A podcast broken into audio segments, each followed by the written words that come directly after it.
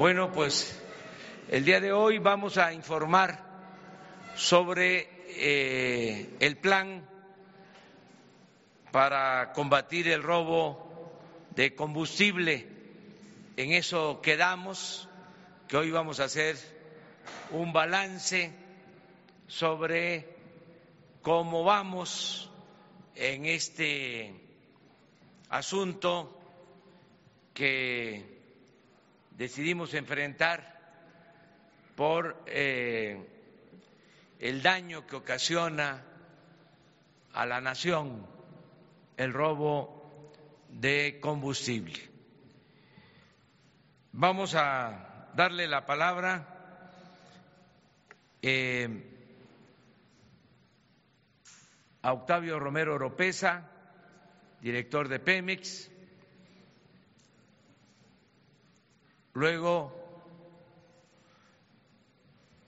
se va a informar por parte de la Secretaría de la Defensa sobre el plan de vigilancia de ductos y de instalaciones. Vamos también a informar sobre denuncias de quienes llevan a cabo estos ilícitos y al final, si es necesario, contestamos todas las preguntas, pero pensamos que va a haber información suficiente. De todas maneras, vamos a responder a todas las preguntas para que los ciudadanos sepan lo que está sucediendo. La máxima de este gobierno, entre otras, es hacer la vida pública cada vez más pública, informar a los ciudadanos, no ocultar absolutamente nada, informar para que de esta manera también podamos, además de enfrentar el robo de combustible, enfrentar los rumores, la desinformación.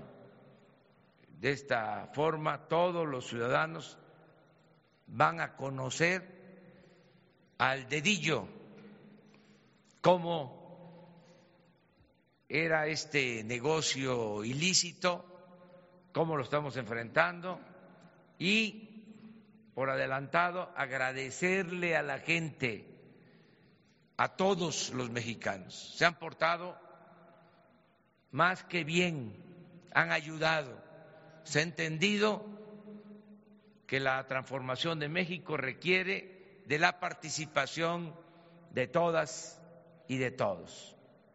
Tengo que agradecer eso, me siento muy respaldado,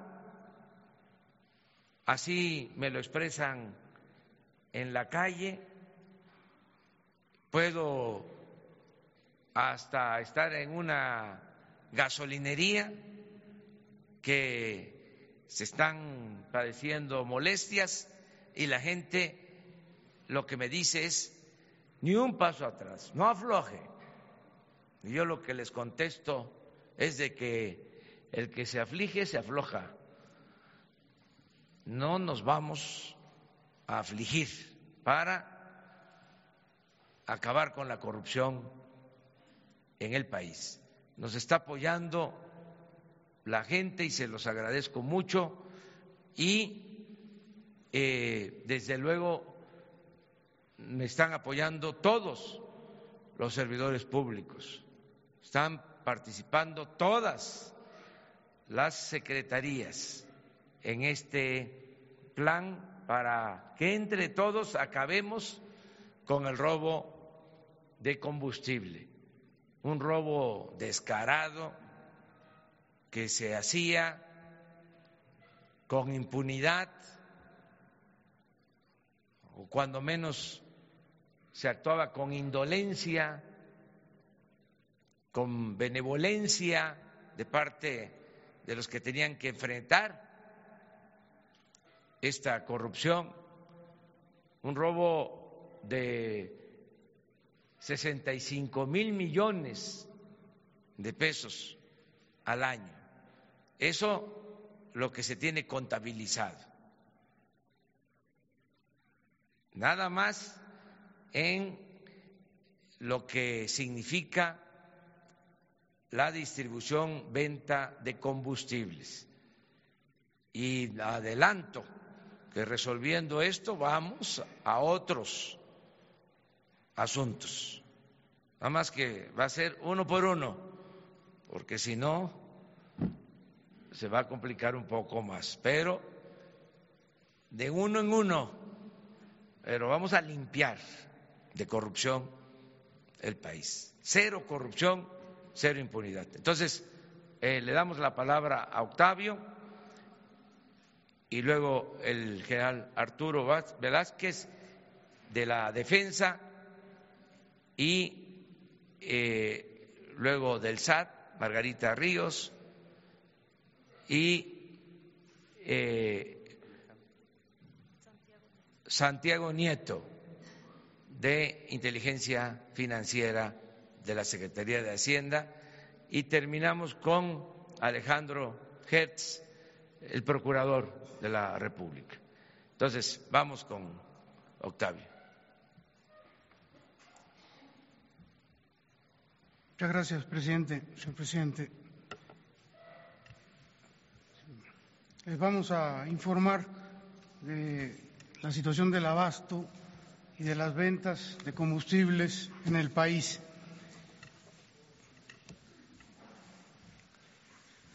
En esta primera gráfica que vamos a ver, no es esa, vamos a observar el volumen de ventas que tenía Pemex eh, del primero de noviembre al 30 y del 1 de diciembre al día 20 de diciembre, comparado contra los días eh, en donde ya se mantiene el control y el monitoreo de, de los ductos. Perdón, esa no es la gráfica.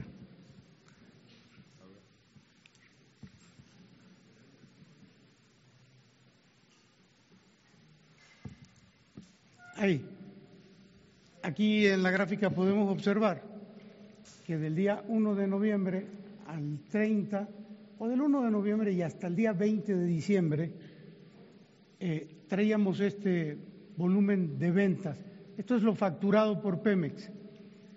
La línea roja punteada eh, señala el día que iniciamos eh, la intervención en el monitoreo y control de los ductos y este fue el comportamiento, este es el comportamiento que se ha presentado hasta el día 12 de enero. Hubo unas caídas, algunos repuntes, en general en promedio por debajo de lo que se venía, eh, ligeramente por debajo de lo que se venía vendiendo. Estoy hablando de lo facturado por Pemex. La siguiente, por favor.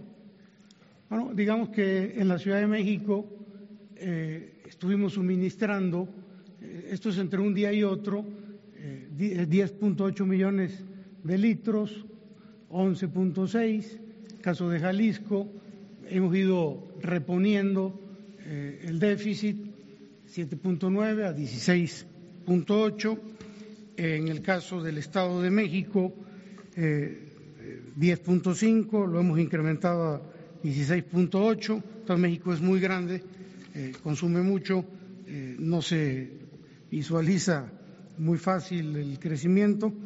En el resto del país, 88, eh, ahorita estamos en 99, y digamos que en el promedio nacional hemos crecido en, las ventas de, ciento, de un día para otro de 117 a 136, entre el viernes 11 y el sábado 12 de enero.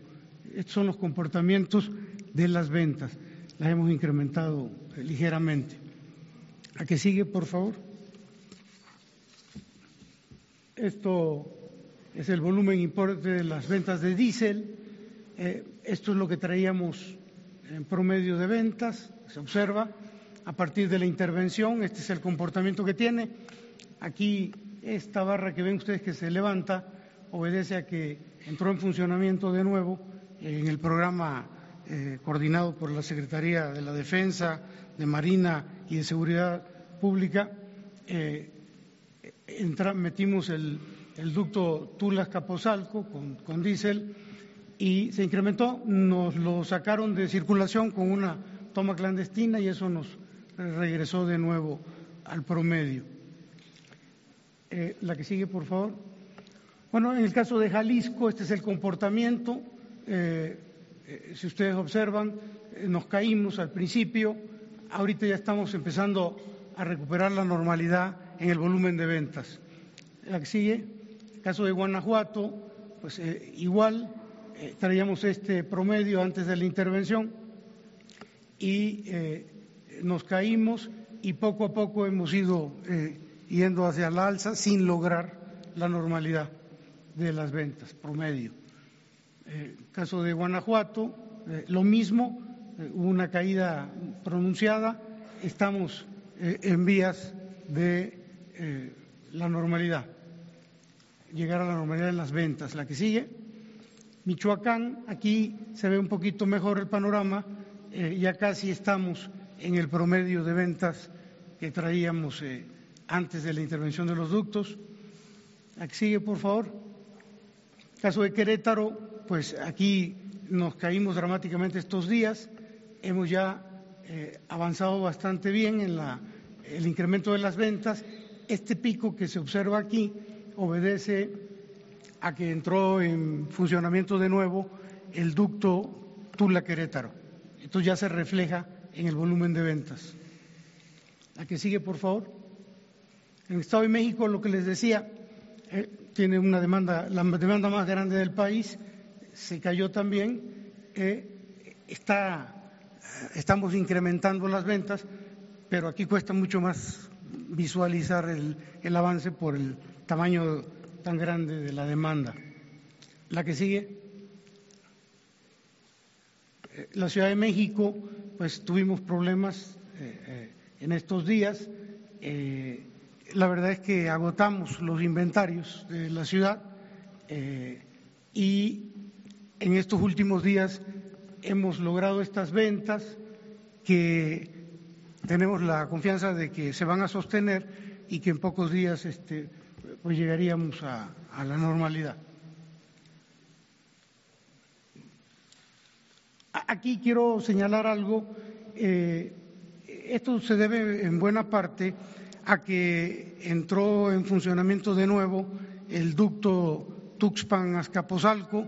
Ese ducto nos los eh, sacaron de, servicio por tomas clandestinas y sabotajes eh, varios días.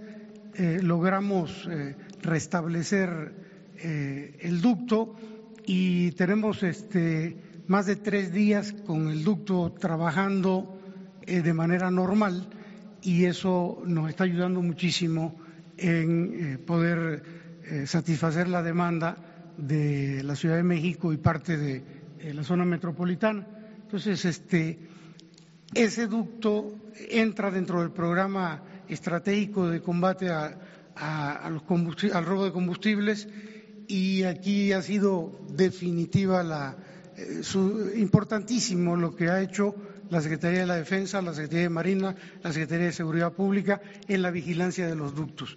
Eh, estamos en, la conclusión de que si se vigilan los ductos, se resguardan, pues este, pueden operar con más eficiencia. La sí, por favor. Bueno, este es el promedio de venta en millones de litros por día. Vendíamos 117 millones eh, del 1 al 30 de noviembre, eh, del 1 al 20 de diciembre 119 eh, el promedio que traemos ahorita es de 122. La que sigue, por favor. Eh, este es diésel, eh, es lo mismo, 53, 51, ligeramente a la baja, 47. La que sigue, turbocina, vendíamos 14 en noviembre, 13 en los 20 días de diciembre, promedio de venta hoy 15. La que sigue, este ya es los tres, gasolina, diésel y turbocina, 184 millones, 183, 185. E, este es, eh, esta gráfica es muy interesante porque aquí se muestra cómo a partir de la intervención de los ductos, el 20 de diciembre, pues eh, empezó a caer eh, sustancialmente el robo de combustibles, al grado de que hoy andamos en estos números. De 126 mil que se llegó, barriles que se llegaron a, robar en, en estos días de diciembre, pues ahora andamos con números que han llegado hasta 2.5 y 3.4.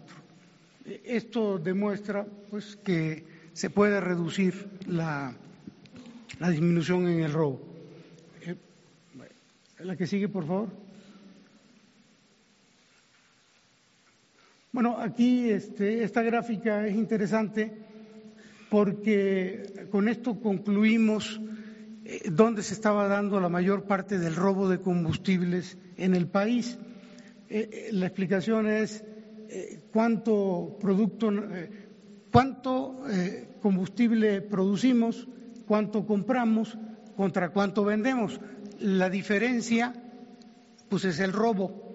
Y podemos observar en el 2013 la diferencia eran 38 mil, nos faltaban 38 mil eh, barriles eh, diarios y eh, en ductos nos mostraba el sistema escada que se robaban 16 de los 38 y en instalaciones de Pemex, refinerías, se robaban 22. Esta tendencia de que se robaban antes más en las instalaciones en los ductos fue cambiando. En el 2014 pues ya fueron 24, 22, casi se emparejó. En el 2015, 21 eh, en ductos, 28 en instalaciones, más o menos eh, conservó la, tendencia, pero ya es a partir del 2016 en donde eh, ya agarra importancia el asunto de los ductos por encima de las instalaciones.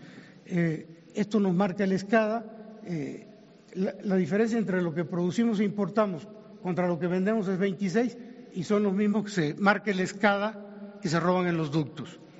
En el 17 se, se perdieron en promedio diario 58 mil barriles, 43 en ductos, 15 mil en instalaciones. Y digamos que en el 18, aquí hasta noviembre, porque no tenemos todavía las cifras de diciembre, consolidadas, en promedio eran 65 mil, de los cuales 56 eh, en ductos, 9 en instalaciones. Eh, cabe señalar que este es el promedio diario del año o de los 11 meses, pero en noviembre hay que recordar que el promedio fue en el mes 82 mil barriles. Iba creciendo de manera muy, muy fuerte. La que sigue, por favor. Bueno, este es el, planteamiento. Eh, digamos que, nuestro consumo formal es de 1.125.000 barriles, eh, el robo del orden de 93, sumado ductos más instalaciones, lo que nos da una demanda nacional en el entendido de lo que se roban se ingresa al mercado. Entonces la demanda nacional este, se estima en el orden de 1.218.000 barriles. Eh, ha habido una reducción de nuestros inventarios en el centro del país del orden de 489, que se han vendido, desde luego. Eh, hemos transportado productos 350.000 barriles y en autotanques 285.000, lo que nos lleva al promedio de ventas actual de 1.125.000. Traemos, pues, un déficit contra la demanda nacional del orden de 93 mil barriles diarios, sumado a que hubo una reducción muy importante de, de los inventarios en el centro del país, en el interior del país. ¿Qué estamos planteando? Que bajo este esquema del combate al robo de combustibles que el señor presidente eh, anunció y que se ha venido llevando a cabo por parte de Sedena, de Marina y de la Secretaría de Seguridad, se puedan reaperturar eh, siete ductos más, que serían el Tuxpan-Tula, el Bronzeville-Reynosa Cadereyta, Madero Victoria Cadereyta, San Martín Texmelucan, Valle de México, el turbosinoducto Tula-Capozalco, Salamanca-Guadalajara, Tula-Salamanca, eh, lo que nos daría una eh, oferta adicional a nuestras, al interior del país, al centro, de 383 mil barriles. Si a esto le restamos el déficit que hoy tenemos,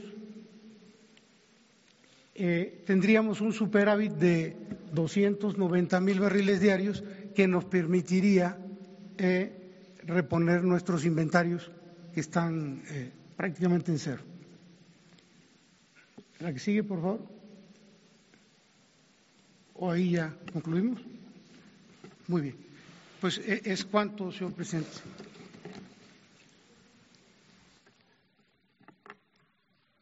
Bueno, en, esencia se va regularizando el abasto.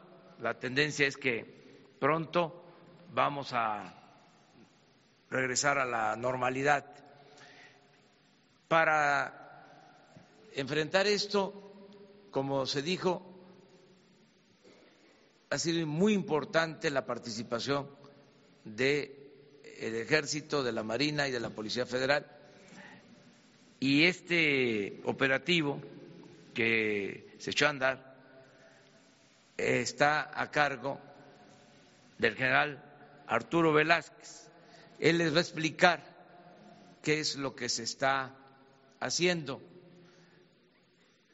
Les comentaba, y esto es muy importante, eh, estaban apoderados prácticamente del ducto de Tuxpan a Azcapotzalco. Recuerden que desgraciadamente estamos importando la mayor parte de la gasolina que consumimos, de 800 mil barriles que consumimos estamos importando 600 mil. Y la mayor cantidad de gasolina que se importa entra por el puerto de Tuxpan y se traslada a Azcapotzalco porque aquí está el centro de consumo mayor de combustibles en el país, en todo lo que es la gran ciudad de México. Ese ducto estaba tomado y por eso eh, se tuvo que intervenir. Se cerró y se estableció un sistema de vigilancia especial. No se puede cantar victoria, pero teníamos eh, un acto ilegal de ruptura de ducto casi diario, sabotaje, hasta el viernes a las once de la noche. Eh, a partir de ahí eh, ya no han podido rompernos el ducto y yo espero que este, desistan de esa acción de sabotaje y vuelvo a pedir a la gente por donde pasa este ducto y donde pasan todos los ductos que nos ayuden, que nos apoyen, que además esto implica un riesgo de un accidente mayor Afortunadamente, desde el viernes a las once de la noche hasta esta hora, el ducto está funcionando. Se trata de un promedio de 170 mil barriles diarios que se transportan por ese ducto. el operativo ha sido muy importante. Entonces yo quiero que escuchemos aquí al general Arturo Velázquez que nos explique, porque no solo se están cuidando, se está cuidando este ducto, que es muy importante, se están cuidando otros y la decisión es eh, ampliar la vigilancia a todos los ductos. Estamos haciendo un gran esfuerzo, estoy contando con el apoyo de la Secretaría de Defensa, de la Secretaría de Marina, de la Policía Federal, y vamos a vigilar todos los ductos. Vamos a seguir ampliando la vigilancia con el apoyo de la gente, con el apoyo de los ciudadanos. Entonces, a ver, el general.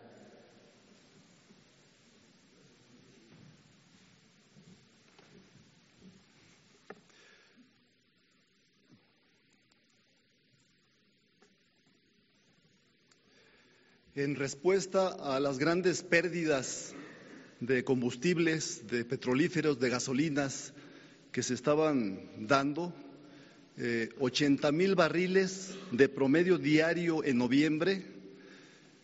El señor presidente ordenó desde el principio de su administración diversas medidas de seguridad para atender este, esta problemática, entre ellas la seguridad, el refuerzo de la seguridad, seguridad a instalaciones de Pemex, la, custodia de convoyes de pipas y proporcionar seguridad a los ductos. El país tiene aproximadamente 56 mil kilómetros de ductos, de los cuales consideramos 13 mil 13 mil como problemáticos y este, eh, seis, seis, críticos. A los seis críticos, eh, desde el 5 de enero, eh, inició una, una operación para, para, darles seguridad. Eh, en lo, en, lo, cual está, está participando un promedio de cinco mil, cinco mil elementos del Ejército, de la Secretaría de la Defensa, de Marina y de la Secretaría de Seguridad Pública Federal, 5.092 exactamente.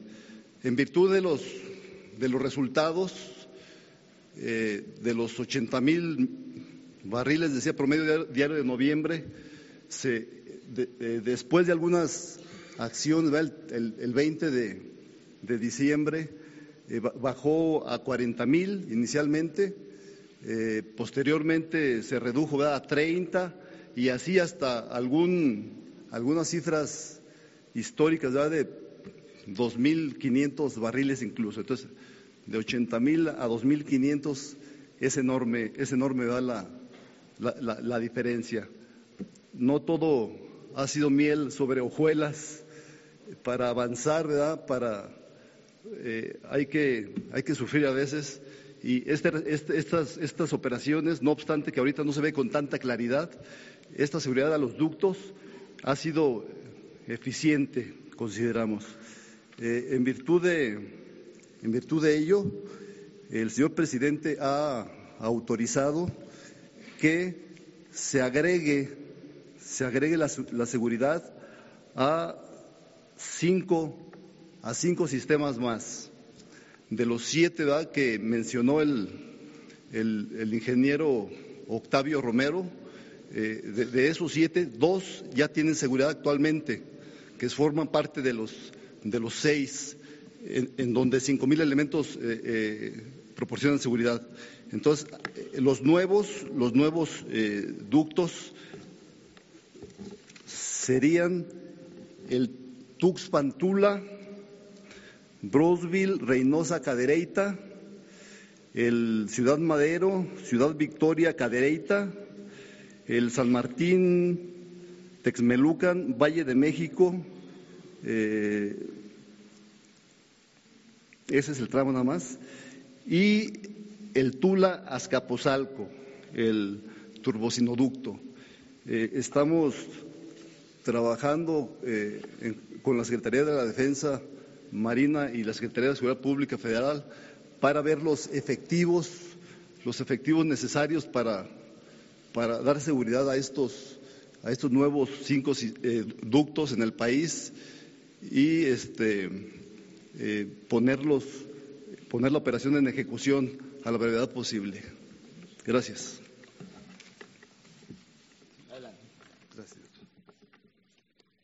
Bueno, ahora las acciones eh, judiciales.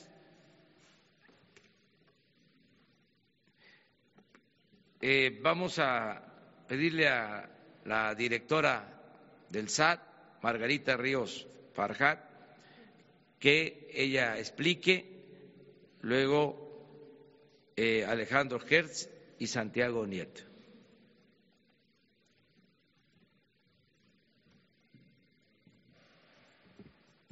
pues muy, muy buenos días a todos, señor presidente, secretarios.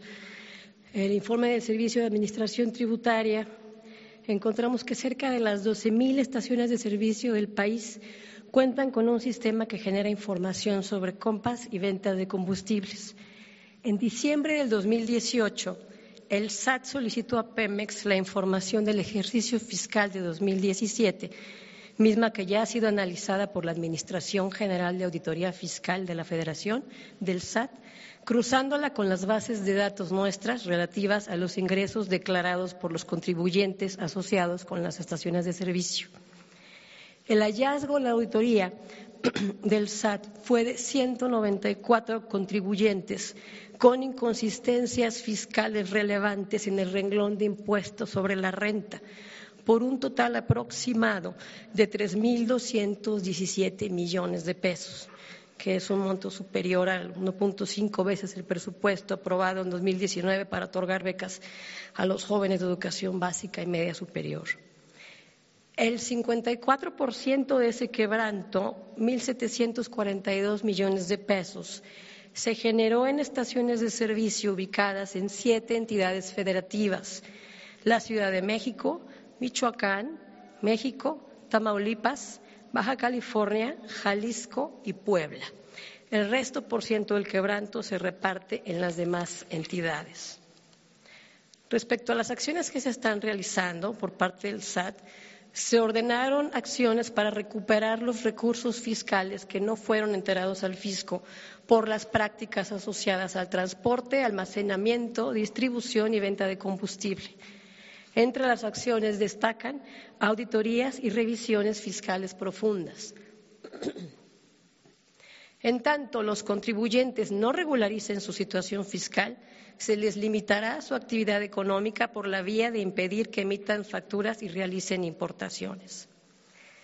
En cuanto a cooperación interinstitucional, a solicitud de la Unidad de Inteligencia Financiera, la UIF, de la Secretaría de Hacienda como el SAT, el SAT ha compartido los datos fiscales de 32 contribuyentes que presentaron actividades inusuales relacionadas con robo de hidrocarburos. A su vez, la auditoría, del SAT ha solicitado a la UIF estudiar otros 200 casos que estamos encontrando. Con base en dicha información y otra que posea la UIF, esta instruirá la congelación de cuentas. Y respecto a operativos interinstitucionales, en conjunto con otras dependencias de seguridad nacional del Gobierno, el SAT, a través de la Autoridad Fiscal y de la Administración General de Aduanas, actuará también en operativos en domicilios, instalaciones, bodega, vía pública y carreteras. Sobre este particular, la Administración General de Aduanas ha participado en operativos en conjunto con la Policía Federal a partir de diciembre, asegurando nueve pipas y más de 200 mil litros de combustible robado. Y seguimos trabajando. Muchas gracias.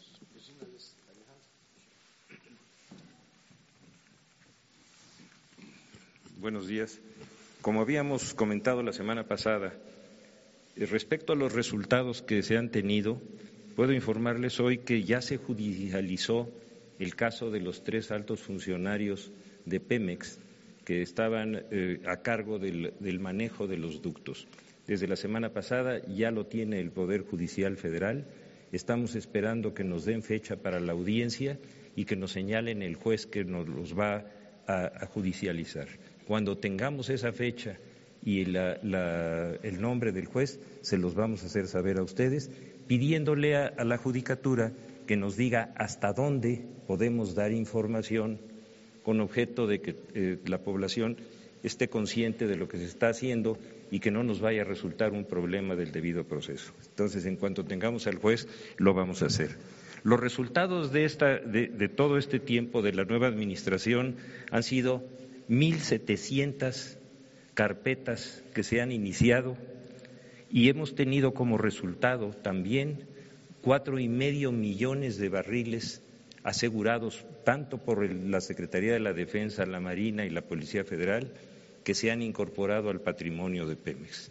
También hemos dado una, instrucción muy clara a los ministerios públicos para que todas las pipas que lleven material que sea ilegal van a ser inmediatamente aseguradas y se va a nombrar depositario a Pemex para su manejo y para su cuidado.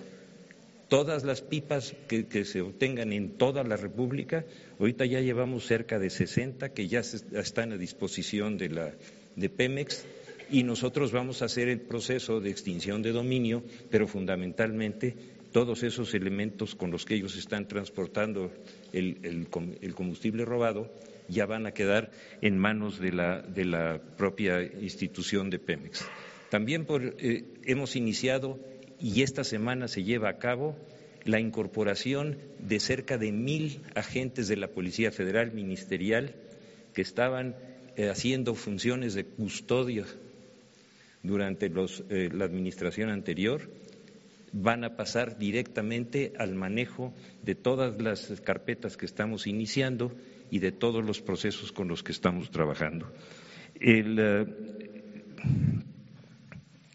la entrega de todo, de todo el material se está agilizando.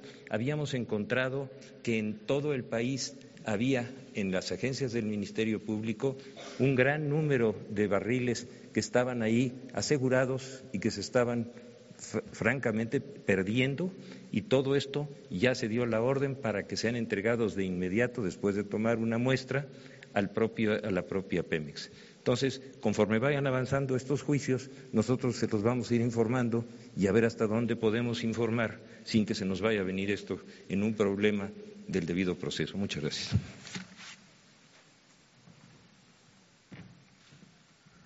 Con su autorización, presidente. Yeah. por instrucciones del, presidente, se ha trabajado en la unidad de inteligencia financiera en el análisis de dos tipos de reportes que se reciben por parte del sistema bancario. Por un lado, el reporte de operaciones inusuales y por otro lado, el reporte de operaciones relevantes. Las operaciones relevantes son aquellas relacionadas con depósitos de más de 10 mil dólares y eh, el reporte de operaciones inusuales son aquellas que varían significativamente el comportamiento habitual del cliente usuario del sistema bancario. Se analizaron todos estos reportes vinculados con eh, las gasolineras a partir de dos modelos. Eh, un esquema que nos permitió ver eh, el dato que ustedes pueden apreciar en el mapa.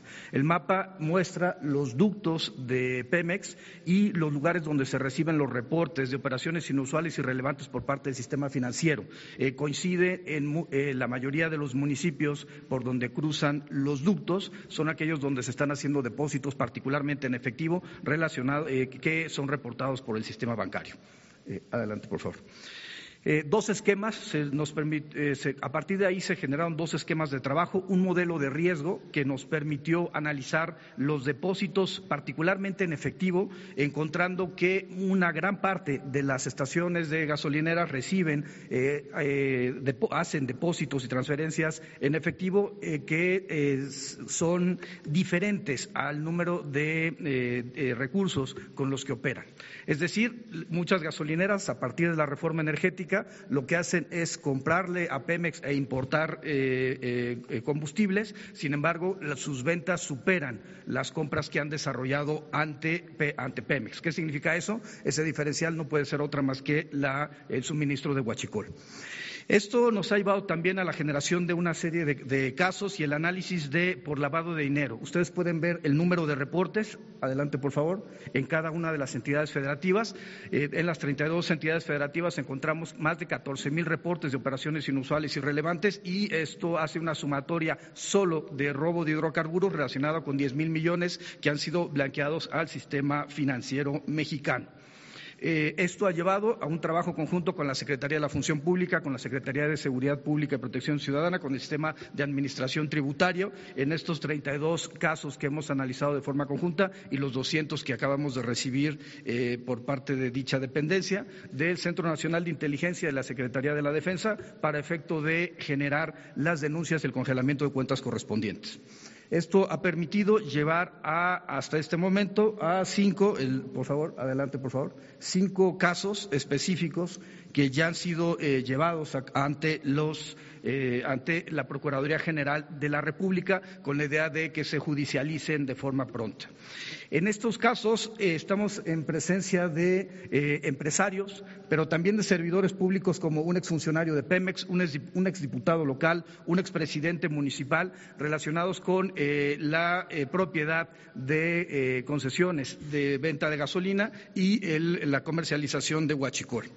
Los casos eh, se están, planteados ahí. el primer caso hay depósitos y retivos por 80 millones. El segundo eh, está relacionado con 150 millones. El tercero, 386 millones. El cuarto, 27 millones. Y el quinto, hay una operación de 230 millones de pesos y 11 millones de dólares. Eh, el modus operandi implica no solamente la comercialización del huachicol, del combustible robado, a, Pemex, sino el, blanqueo de esos capitales en el sistema financiero a través de diversas operaciones. Hemos detectado transferencias internacionales eh, por montos importantes que oscilan en ocasiones en eh, más de dos millones de dólares, eh, adquisición de vehículos de lujo, una parte de ellos en efectivo. Hemos encontrado también cómo servidores públicos adquieren de manera anual bienes inmuebles a nombre propio y a nombre de sus familiares o personas cercanas y eh, cómo se, eh, se compran eh, boletos de, avión cómo se eh, compran joyas y, en general, eh, cómo eh, se obras de arte para efecto de blanquear los capitales provenientes del robo de hidrocarburos.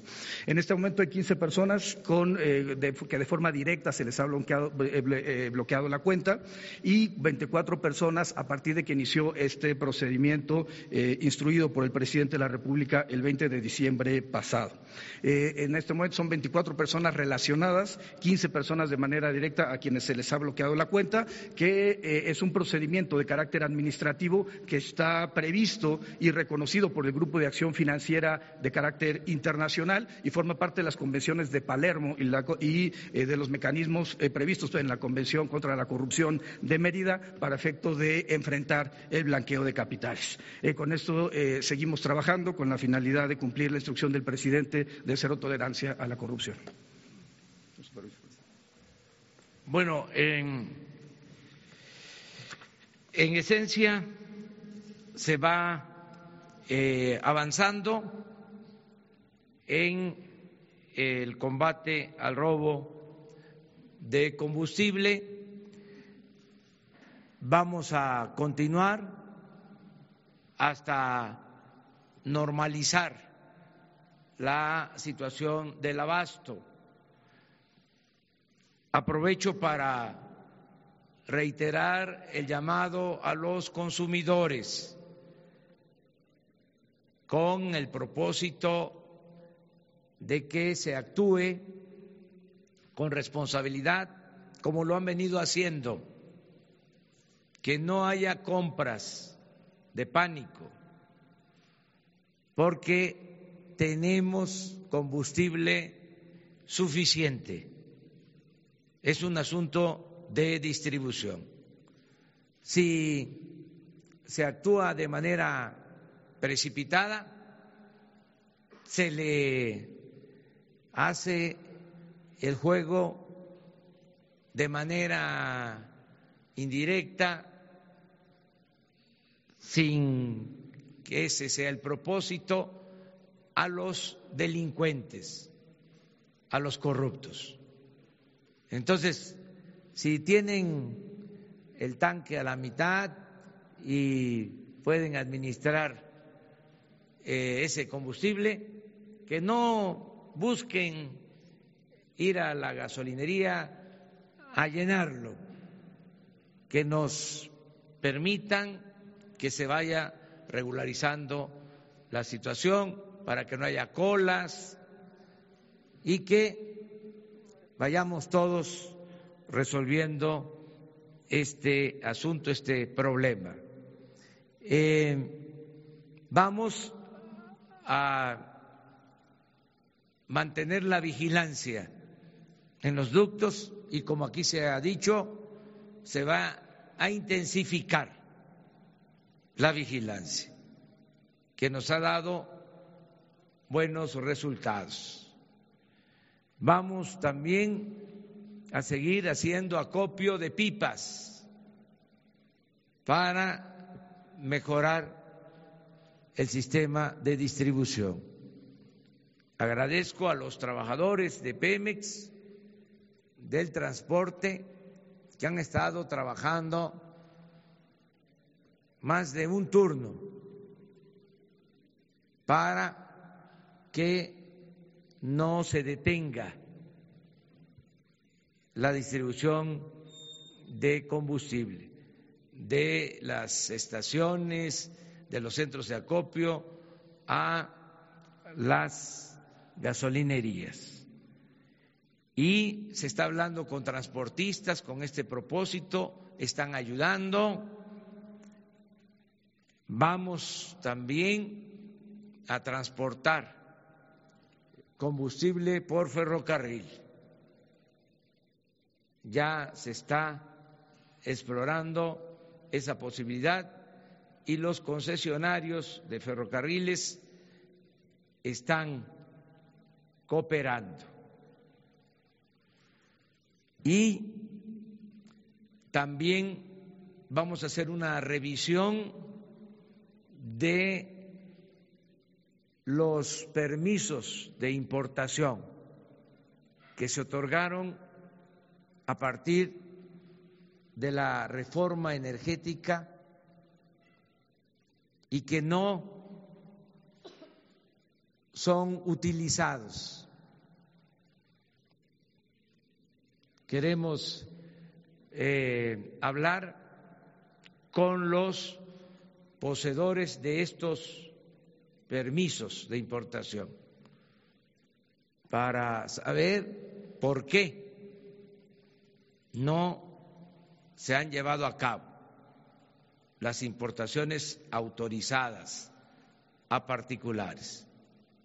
Yo les recuerdo que con la reforma energética se entregaron concesiones para gasolinerías de las doce mil estaciones aproximadamente hay alrededor de cuatro mil nuevas concesiones a distintas corporaciones y empresas. Sin embargo, la mayor parte de esas nuevas concesiones son abastecidas por Pemex. Pemex sigue abasteciendo alrededor del 95% de todo el combustible que se consume. Recibieron las concesiones y Pemex sigue abasteciendo. Al mismo tiempo, se entregaron permisos de importación de gasolina en demasía les decía que consumimos 800 mil barriles diarios. Se entregaron permisos por un millón quinientos mil barriles diarios. Sin embargo, no se utilizan los permisos. Y solo se está importando el 5% del combustible que se consume en el país, sin ánimos de confrontación, buscando acuerdos, vamos a establecer comunicación con los poseedores de estos permisos para que puedan ser operados, utilizados, que si hay obstáculos burocráticos se quiten. Y esto va a ayudar también a que se disminuya la presión y más pronto, pronto, pronto podamos normalizar el sistema de distribución de combustibles. También eh, vamos a seguir actuando en lo legal. Al margen de la ley nada y por encima de la ley nadie. Yo espero que esta semana el Congreso apruebe la iniciativa de ley para convertir en delito grave el robo de combustible. Lo mismo que se apruebe la iniciativa que hemos presentado para convertir en delito grave la corrupción. También vamos a seguir actuando de conformidad con los procedimientos legales, siendo muy respetuosos de la dignidad de las personas. Por eso no se quieren dar nombres, porque no solo es afectar la dignidad de las personas, sino también dar elementos para que el que sea eh, acusado como presunto delincuente no tenga eh, pruebas o elementos para decir que no se siguió el debido proceso. Pero debe de quedar claro que de conformidad con la ley, con el sigilo que, exigen estos procesos, vamos a fondo. No va a haber impunidad.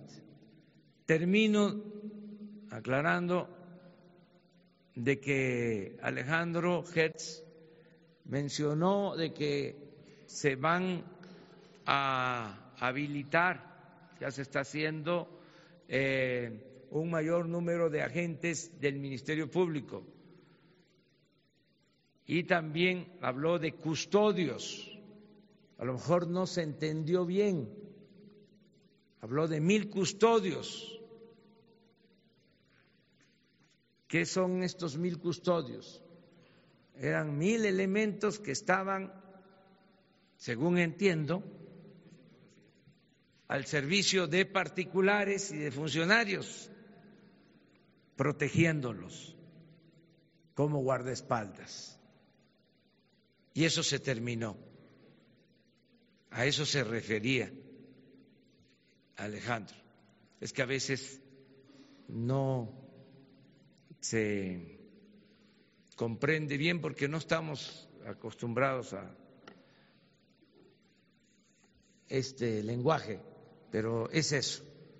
Así como existía el Estado Mayor Presidencial, existían eh, custodios de la Procuraduría para dar protección a funcionarios y a personas eh, particulares, no necesariamente los que estaban acusados, o mejor dicho, que demandaban la protección por amenazas, sino eh, todo esto de la prepotencia que había, del influyentismo, Lo mismo pasaba con la Policía Federal Preventiva. Entonces ahora todos los elementos, porque la pregunta es, ¿y de dónde van a salir tantos elementos para cuidar los ductos? Pues estamos eh, utilizando todos los elementos que se tenían. Además les recuerdo que habían ocho mil elementos del Estado Mayor Presidencial.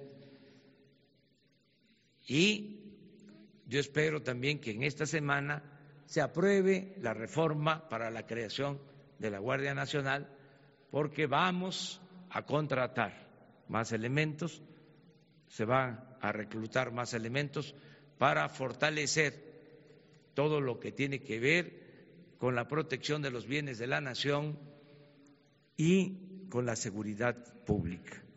Pues eso es en general. Les propongo también, desde luego abrimos la sesión de preguntas y respuestas y mañana ya no exponemos nada, sino solo seguimos contestando preguntas y respuestas sobre este tema, por si se nos termina el tiempo, porque ustedes tienen otras cosas que hacer. ¿Los dos? Presidente, buenos días. Eh, antes que nada, yo quisiera poner a su consideración el poner orden en estas conferencias mañaneras y si usted lo permite, se puede hacer una lista y que nos apuntemos los que deseamos este, preguntar para que haya pues mayor equidad y no se repitan eh, siempre los que estamos al frente o llegamos más temprano en coordinación con Jesús Ramírez. esa es este, mi propuesta. Bueno, eh, mi primer, solo, solo dos preguntas, señor presidente. Eh, la primera, este, usted en Charca San Luis Potosí el 18 de agosto del 2017 dijo que eh, Calderón debe de, explicar los contratos que entregó a Odebrecht, este, eh, porque son millonarios igual que Emilio Lozoya, Lozoya Talman.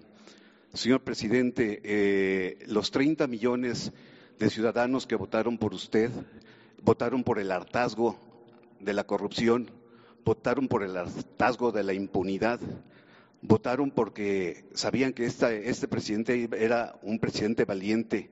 Señor presidente, llamarán a, comparecer a los expresidentes Calderón, Enrique Piña Nieto, a los exdirectores de petróleos mexicanos, empezando desde Jesús Reyes Heroles, José Suárez Coppel, eh, Agustín eh, Lozoya, José Antonio Anaya, igual que a sus directores de PEP, que es eh, Carlos Morales Gil, eh, Antonio Escalera, este, Javier Hinojosa Puebla, ¿por qué no explicaron, por qué no informaron de toda esta negra situación, señor presidente? O, con todo respeto, o le tiembla la mano al presidente del Ejecutivo. Esa es mi primera pregunta, señor presidente. Eso último sí calienta, ¿eh? este, miren, eh, ya hablamos, lo he hecho público, lo dije en mi toma de posición, que soy partidario del punto final y de iniciar, como lo hemos hecho, una campaña en contra de la corrupción y de la impunidad, a partir de que inicie esta nueva etapa. Y lo estamos haciendo. Sin embargo, también planteé que eh, íbamos a poner a consideración de la gente si querían que se juzgara a los principales responsables del saqueo de la nación no archivos expiatorios, porque eso fue una maniobra utilizada durante el periodo neoliberal para simular de que se combatía la corrupción. Cuando todos debemos de saber que la corrupción se da de arriba hacia abajo y eh, se escudaban en utilizar a funcionarios menores, chivos expiatorios y se dejaba eh, con protección, con impunidad a los presidentes de la República. Ya he dicho que todos los negocios jugosos que se hacen en el país, negocios de corrupción, llevan el visto bueno del presidente de la República. Para que esto quede claro, no es que no lo sabía el señor presidente, pues que el señor presidente tiene buenas intenciones, pero lo engañan, lo traicionan, no le ayudan, mentira. El presidente de México tiene toda la información que se necesita. O es cómplice o se hace de la vista gorda. Pero no es que no sepa. Entonces, si queremos eh, abrir expedientes, pues vámonos con los de arriba. Desde Salinas pasando por Cedillo, Fox, Calderón y Peña Nieto.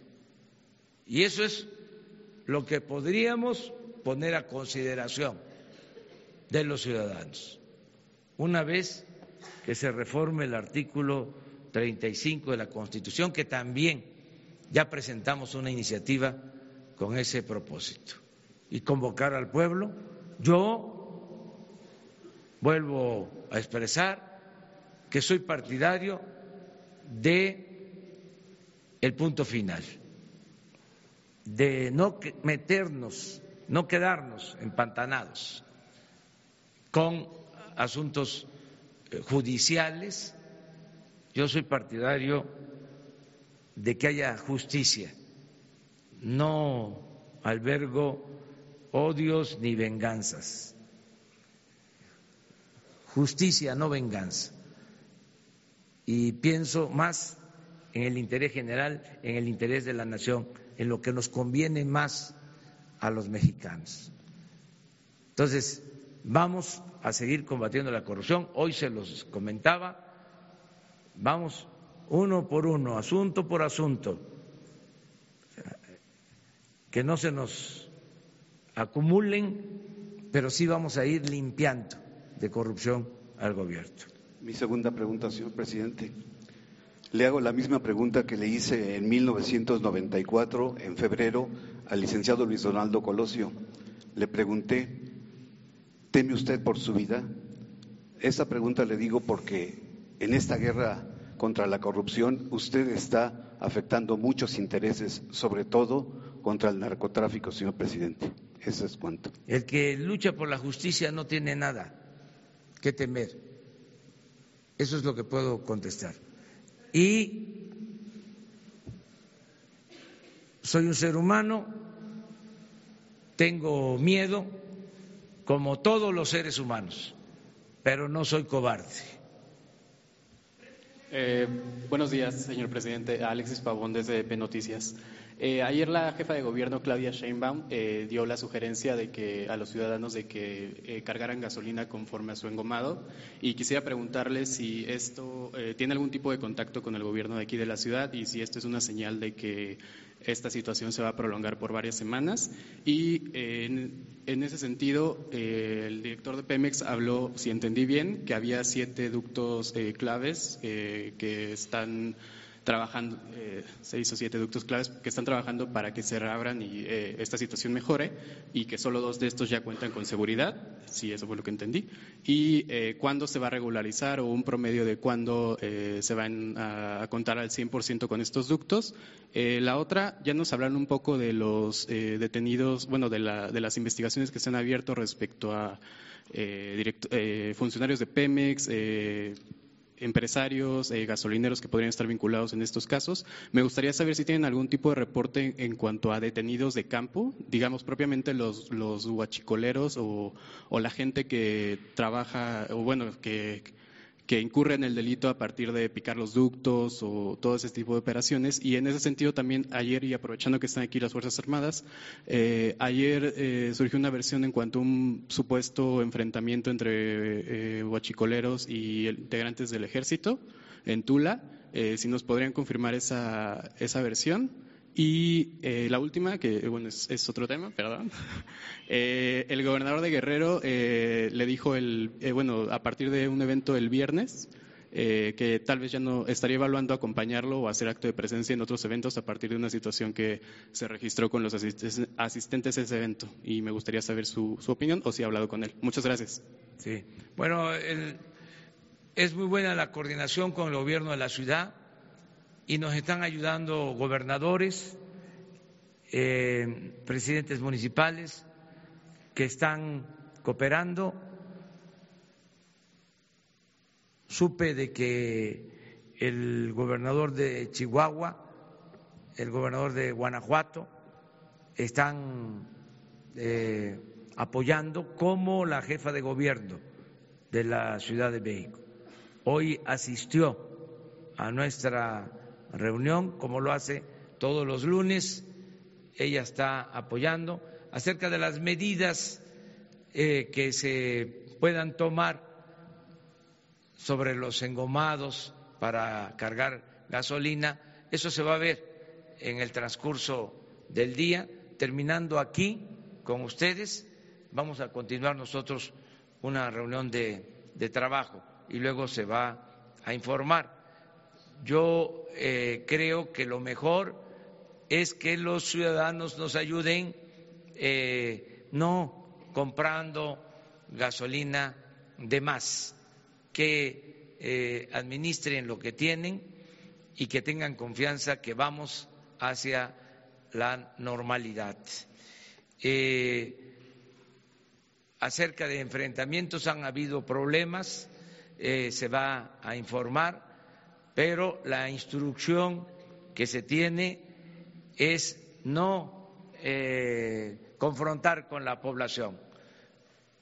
Una de las estrategias que tienen las bandas de guachicoleros es que se protegen, se apoyan con la gente de las comunidades, no de todas las comunidades y no toda la gente y yo espero que poco a poco vayan perdiendo esa base social porque la gente antes no tenía opción, no tenía alternativa y ahora nadie va a estar, a estar obligado a robar para tener sus bienes, para tener su trabajo, para tener sus ingresos.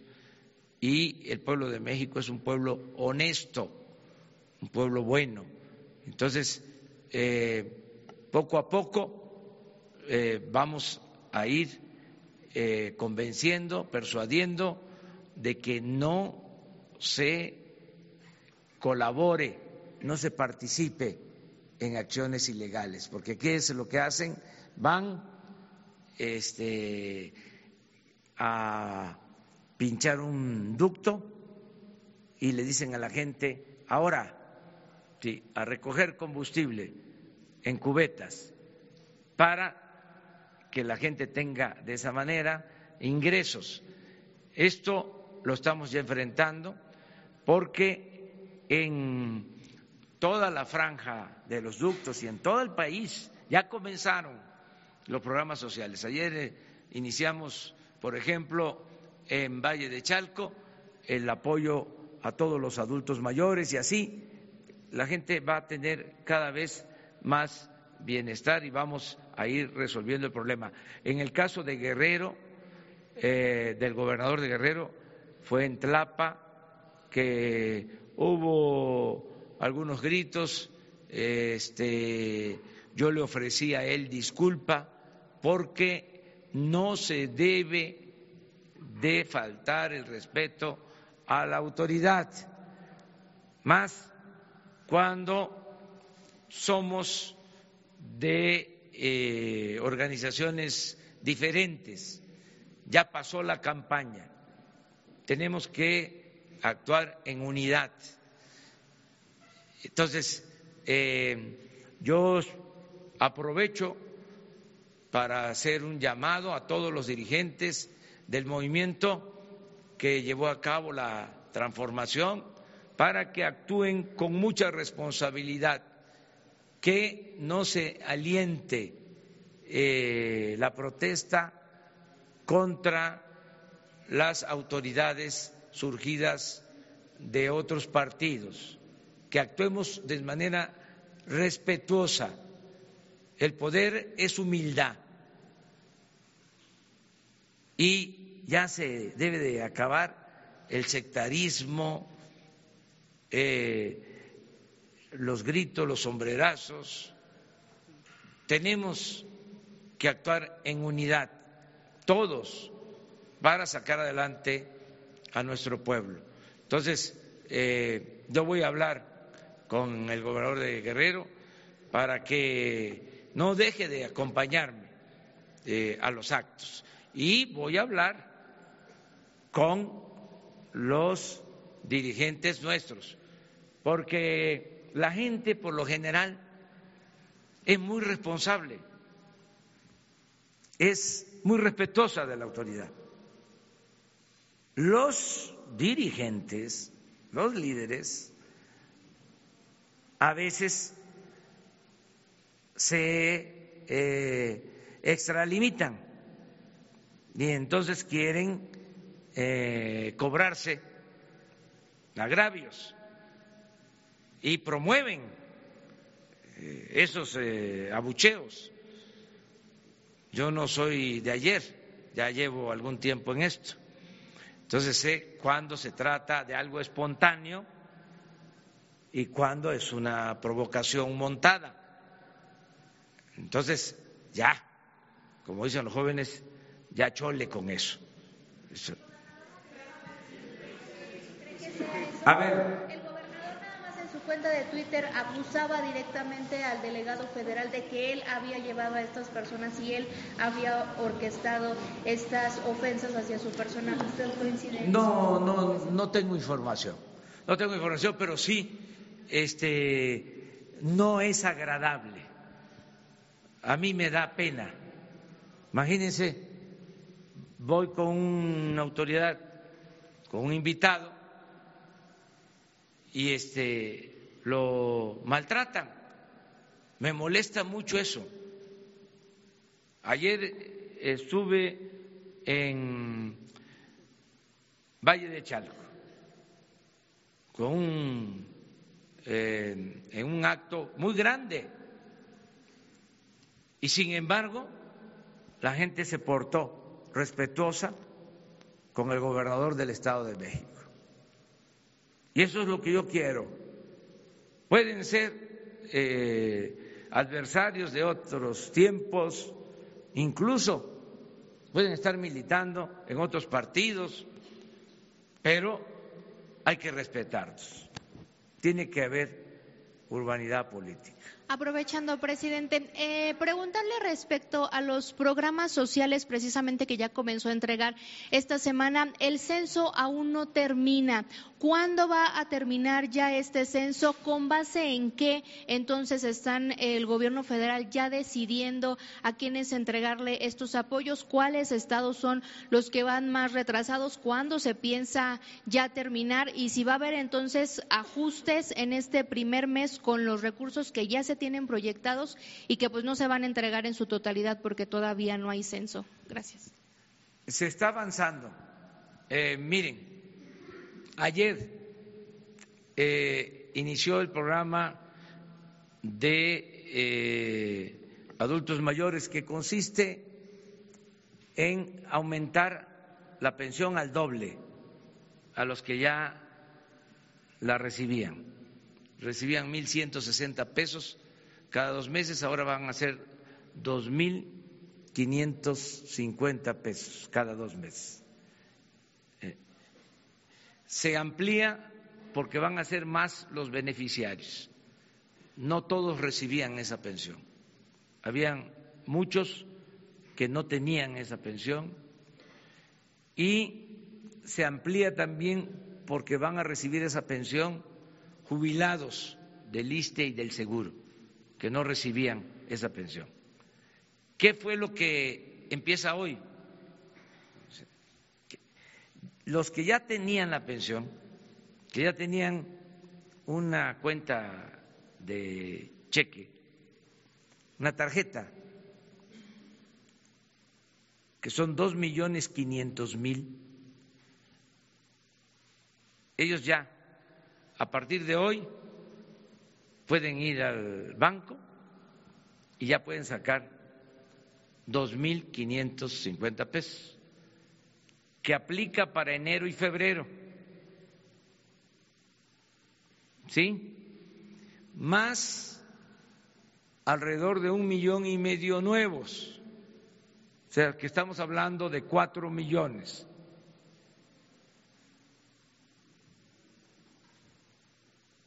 Un millón y medio nuevo que se les entregó tarjetas, se alcanzó a entregar tarjetas nuevas. Pero el programa contempla ocho millones quinientos mil. ¿Cuándo vamos a terminar? Porque el censo se está realizando a más tardar a finales de febrero en este programa. El censo de personas con discapacidad de un millón de apoyos ya se terminó y ya empezó a instrumentarse. Pero también va a llevar tiempo, porque en los dos casos, adultos mayores, ya hay adultos mayores muy enfermos.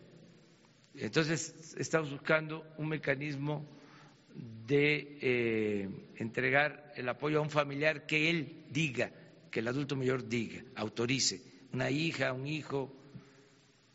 Entonces, ya él ya no puede ir al banco y se le tiene que entregar una tarjeta especial a la hija, al hijo. En el caso de, los, de las personas con discapacidad, lo mismo. Entonces nos lleva más tiempo. Eh, las becas ya tenemos también posibilidad de entregar. Todo vamos a estabilizarlo, a tenerlo resuelto eh, a finales de febrero. Sí, y va a ser retroactivo. Eso es también importante. No le hace que la tarjeta le llegue a finales de febrero al adulto mayor, pero incluye enero y febrero.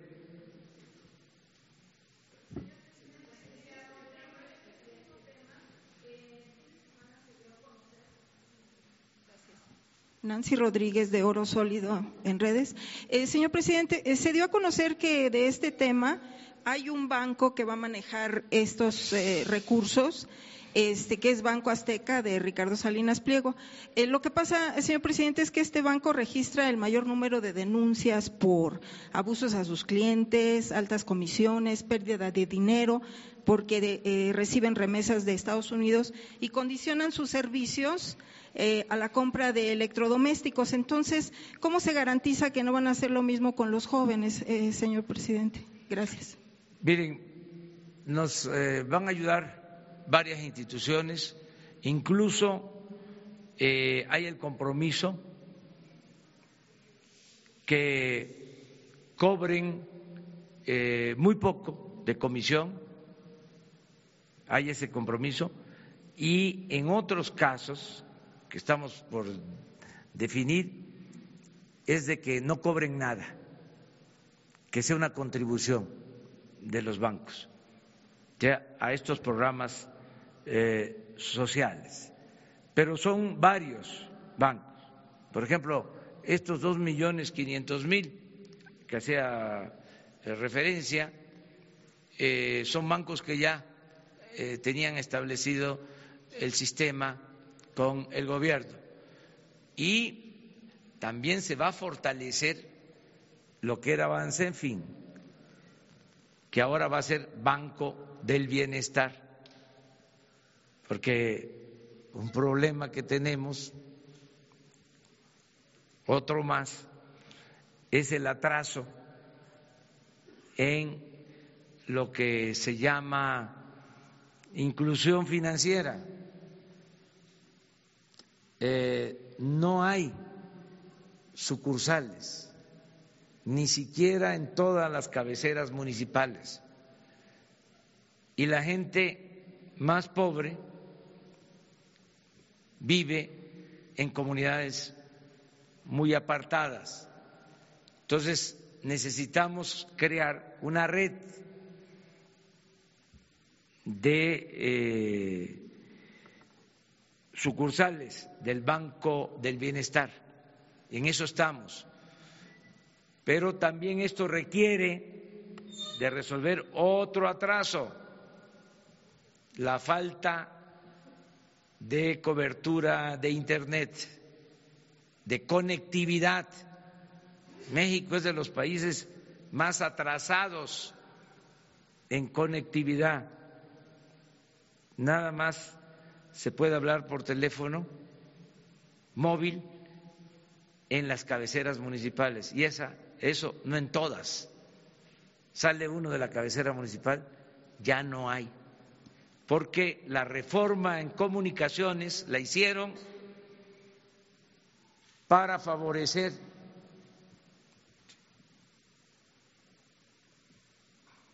a los mercados en donde se agrupa el mayor número de ciudadanos, las ciudades. Y aquí mismo en las ciudades, a veces no hay señal. Es un sistema, la verdad, lento, eh, deficiente, caro. Todo eso también se va a resolver porque vamos a eh, conectar todo el país, todo el país. Ahora, para que se tenga una idea, solo el 25% del territorio nacional tiene conectividad.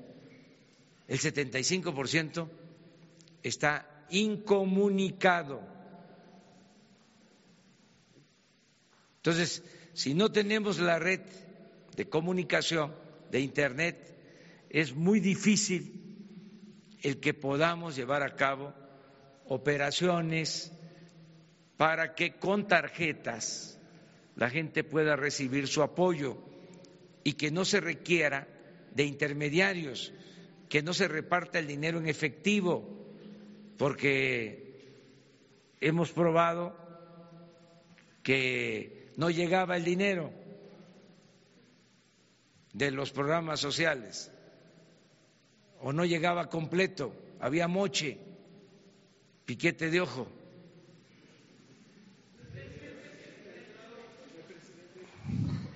Tres más, ¿no? Que ahora sí nos estamos pasando, pero, pero mañana vamos a pura pregunta. Mañana. Y acerca de la propuesta, por si, si, si lo consideran democráticamente, resuelvan ustedes lo que ustedes. No, por eso, ya nada más digo, ustedes resuelvan, porque podemos, podemos hacerlo también. O sea, lo importante es que todos tengan oportunidad. Si, si creen que así eh, que puede continuar, continúa. Si no, este, pues no es una lista, sino es una lista y se hace rapidito un sorteo y salieron los que salieron, ¿sí? También, o sea, eh, va. Pero eso es un asunto de ustedes. Organícense.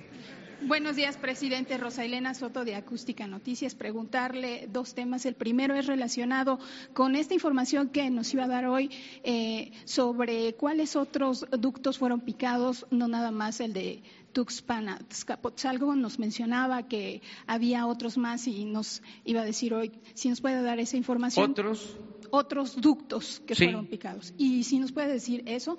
Eh, y la otra pregunta, también nos comentó la semana pasada que nos iba a dar el nombre de las empresas eh, que están ayudando a repartir eh, la gasolina, las empresas de, de las pipas, quiénes son y si alguna de estas pertenece o está relacionada con la familia de Jiménez Esprío. Bueno, esto último, no están eh, relacionadas las empresas que transportan gasolinas a Pemex con la familia Jiménez Espriu. O sea, eso es una calumnia, este, hay mucha desinformación. El ingeniero Javier Jiménez Espriu es una gente honesta, una gente limpia. Entonces, este, no tienen nada que ver. Eh, hay en la investigación, pero no podemos dar nombres, sí gente involucrada en todo lo relacionado con el robo de combustible. Acerca de los ductos, eh, además del de Tuxpan, eh, pues aquí este Octavio o el general podrían decir, o los dos. Es eh, Tula Toluca, Tula Querétaro. Ayer nos eh, picaron tres ductos en la madrugada, ya los estamos este, poniendo de nueva cuenta en, servicio. ¿Cuáles? Los Tulas, Tula Toluca, Tula eh, Azcapotzalco y Tula Querétaro.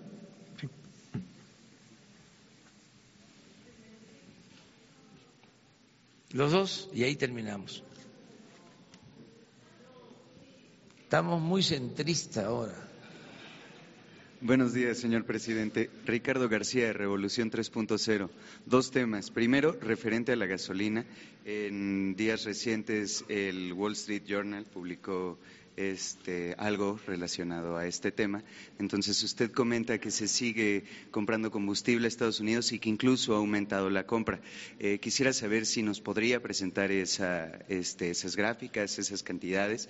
Este, bueno, si no es hoy eh, esta semana, si nos podría decir aproximadamente a cuánto han ascendido las compras a Estados Unidos. Y en otro tema, eh, su gobierno siempre ha cuidado a los adultos mayores, a pensionados, a jubilados.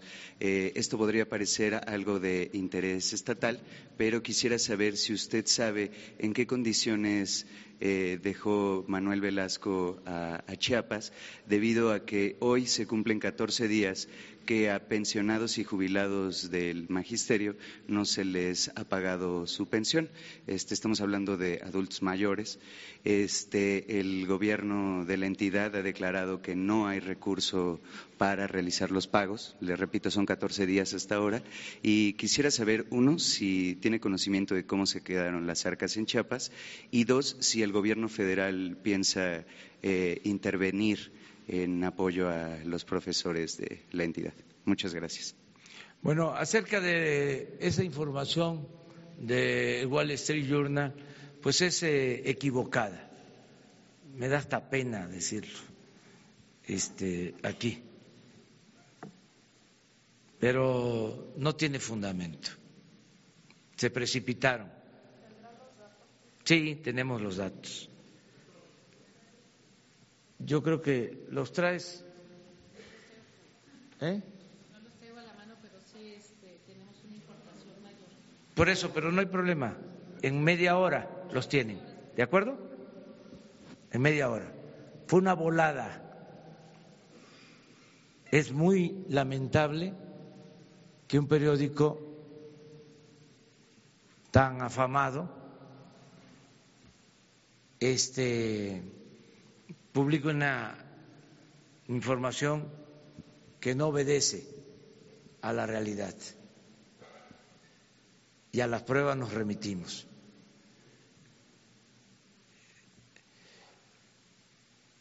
Vamos a, a dar a conocer toda la información este, al respecto, o sea, de cuánto se compra, ¿sí? Eh, cuánto se ha comprado en los últimos tiempos. Y decía yo, desgraciadamente, eh, estamos comprando más, porque el ideal sería que no compráramos gasolina si tenemos petróleo, nada más que parte de esta crisis ha consistido en abandonar la refinación. Desde hace más de 40 años no se construye una nueva refinería. Por eso estamos comprando la gasolina. Si no compráramos las gasolinas, entonces habría desabasto, entonces sí sería una situación muy delicada.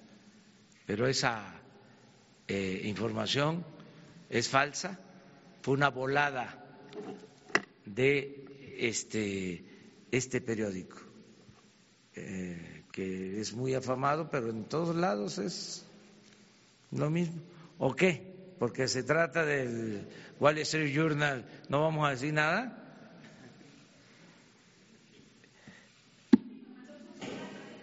¿Mande?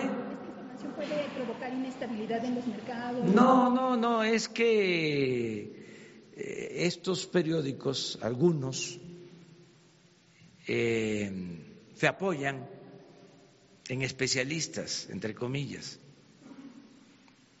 Aquí la prensa FIFI este, siempre este, habla de información según dicen los expertos, según los especialistas, cuando quieren este, justificar algo pero bueno, así es la libertad, ¿eh? Así es la libertad y ojalá, igual el Journal, ¿no? Mañana, cuando le demos la información, eh, aclare de que se equivocó. O sea, que nos permita el derecho a la réplica y como un medio serio este, rectifique. Vamos a esperarlo, ¿no? no lo descartemos.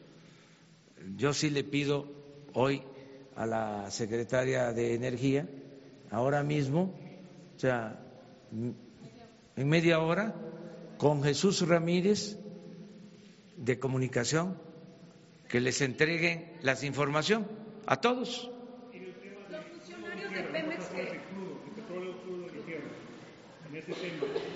¿Es, verdad que se ha bajado? No, pero vamos a ver lo que dice la nota. Dice combustible, o sea, vamos a, vamos a verla. No sé cómo la interpretaron ustedes. ¿La interpretaron de que se compraba menos gasolina? ¿Ah? ¿O crudo? Combustibles.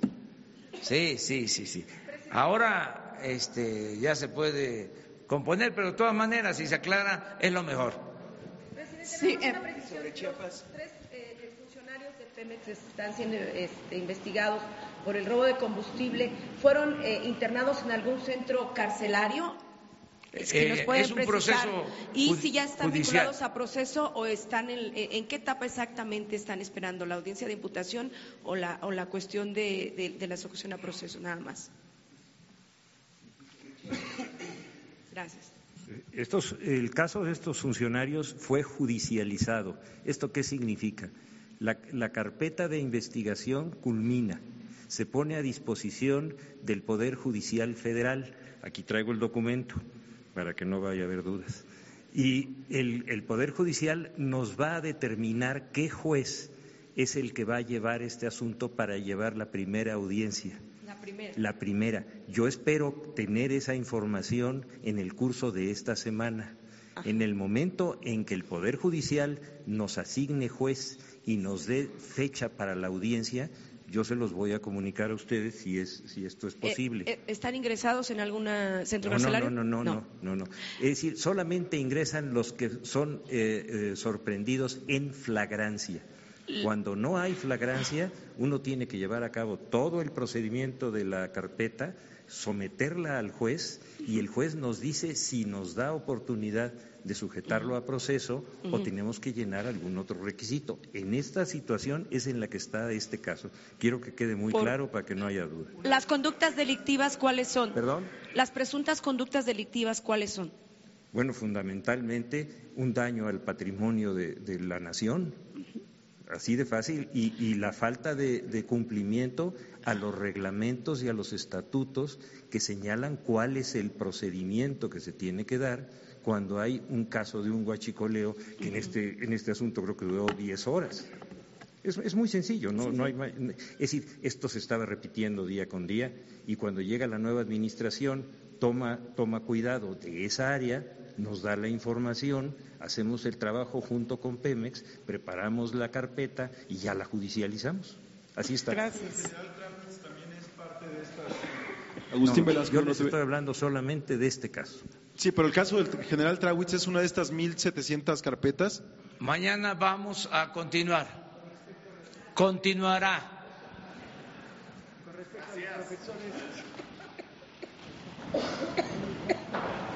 Gracias,